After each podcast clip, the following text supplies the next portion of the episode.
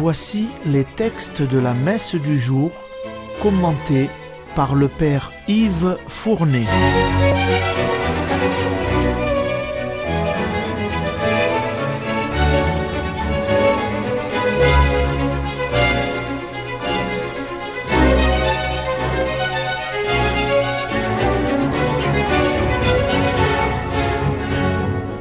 Bonjour, chers auditeurs et auditrices de Radio Maria. Aujourd'hui, c'est le vendredi de la troisième semaine du temps ordinaire année paire. À première lecture, nous allons écouter la suite du second livre de Samuel. Nous arrivons aujourd'hui au tournant dramatique de la vie du roi David il va commettre un péché très grave contre Dieu en provoquant la mort d'Uri, l'un de ses guerriers, pour prendre son épouse Bethsabée. Péché de luxure, péché d'adultère, péché de crime, quelle horreur Écoutez la lecture. Lecture du deuxième livre de Samuel. Au retour du printemps, à l'époque où les rois se mettent en campagne, David envoya Joab en expédition avec ses officiers et toute l'armée d'Israël. Ils massacrèrent les fils d'Amon et mirent le siège devant Rabat. David était resté à Jérusalem. Un soir, il se leva de sa couche pour se promener sur la terrasse du palais. De là, il aperçut une femme en train de se baigner. Cette femme était très belle.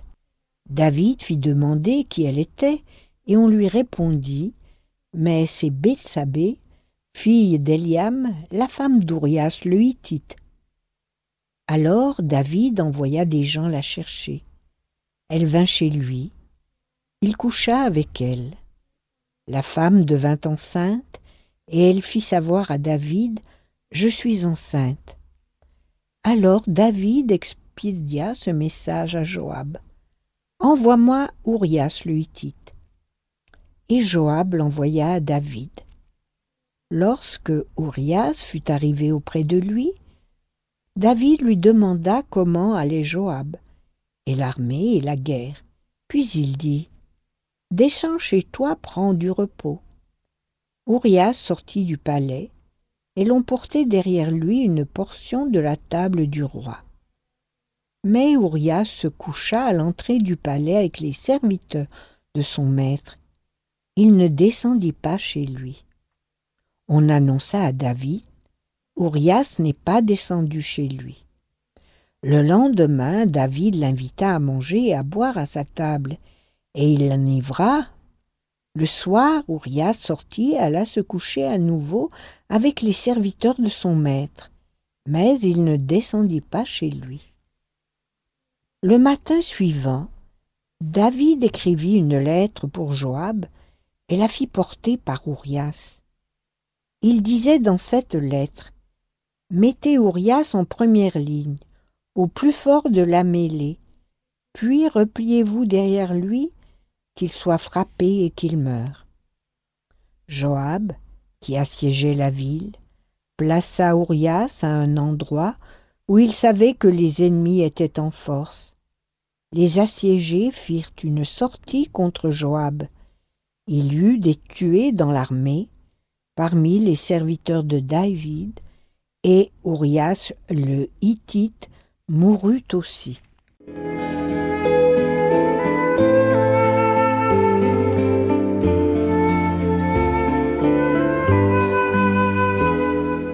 Nous venons d'entendre un bien terrible récit. Je résume, tandis que l'armée d'Israël, sous les ordres du général Joab, assiégeait la ville de Rabat, la capitale des Ammonites, le roi David, épris de la beauté de Bethsabée, femme d'Uri, un vaillant parmi les vaillants, la séduisit. Puis, pour se défaire du mari trompé, il fit donner l'ordre de l'exposer au plus fort de la mêlée, et il lui trouva une mort glorieuse, mais honteuse pour David. Ce genre d'histoire, nous ne le connaissons que trop bien. Que de fois elle se répétera tristement au cours des temps. Dans le récit que nous avons entendu, vous avez remarqué qu'Uri s'est rapidement rendu compte de l'infidélité de sa femme. C'est pourquoi il refuse d'aller coucher dans sa maison et il se réfugie dans la maison des gardes de son palais, attitude terriblement significative. Quant au crime de David, il est d'une perfide hypocrisie, mais il ne restera pas impuni. Il entendra Dieu lui dire, Tu m'as méprisé, et tu as pris la femme d'Uri pour qu'elle devienne ta femme. Dans la lecture de demain, nous assisterons au châtiment. Et voilà que nous nous interrogeons. Comment se fait-il que la Bible, livre saint par excellence, nous rapporte ce récit d'une telle horreur et d'une telle perversité? L'explication n'est rien d'autre que cette parole de Jésus. Je ne suis pas venu appeler les justes, mais les pécheurs. Car la Bible n'est pas une histoire sainte parce qu'elle serait une histoire de saint. Elle est une histoire sainte parce qu'elle est celle de Dieu qui sauve sa créature homme sans jamais se décourager. Et à travers la triste histoire d'aujourd'hui, elle nous révèle la puissance de son salut et de son amour. Souvenez-vous, après le péché originel, Dieu n'avait-il pas révélé à Ève qu'un jour une femme écrasera la tête du serpent, mais il la mordra au talon.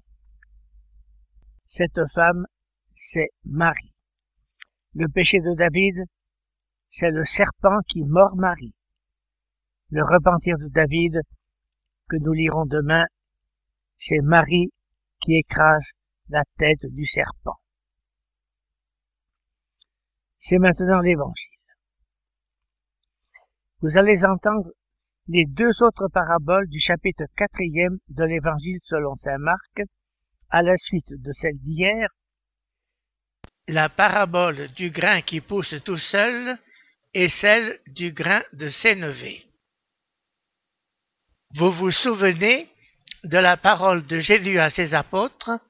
À vous, il a été donné de comprendre le mystère du royaume de Dieu.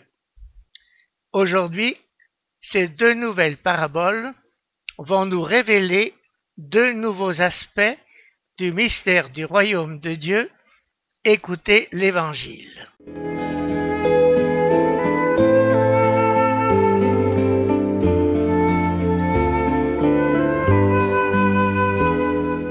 Évangile de Jésus-Christ selon Saint Marc. En ce temps-là, Jésus disait aux foules, Il en est du règne de Dieu comme d'un homme qui jette en terre la semence.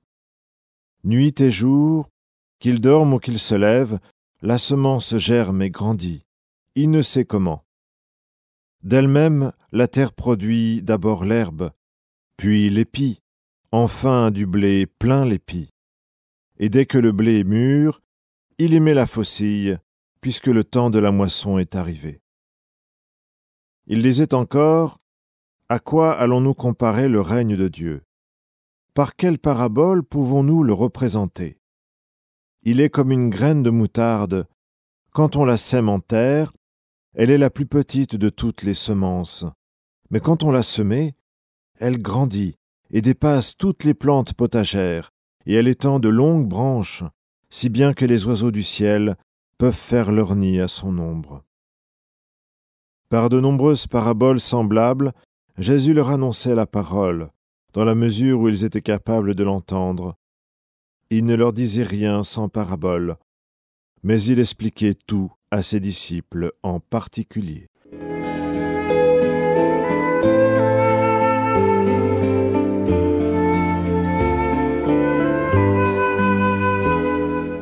La parabole du grain qui pousse tout seul est propre à saint Marc et à la vérité, elle est assez peu connue.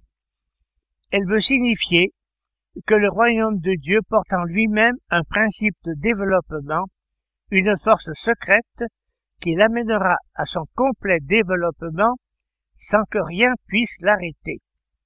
C'est dire que c'est la grâce de Dieu qui est la force de ce royaume.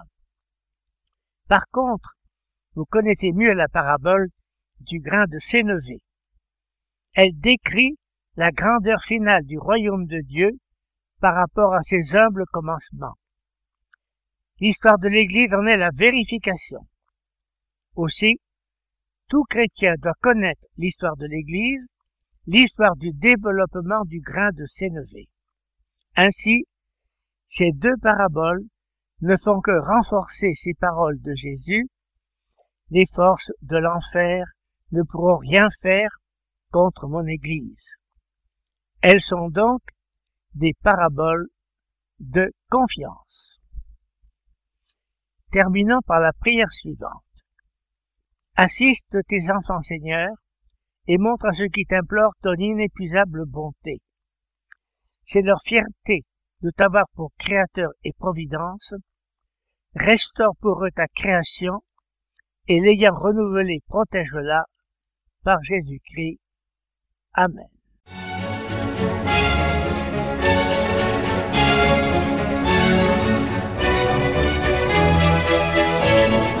Vous venez d'entendre les textes commentés par le Père Yves Fournet.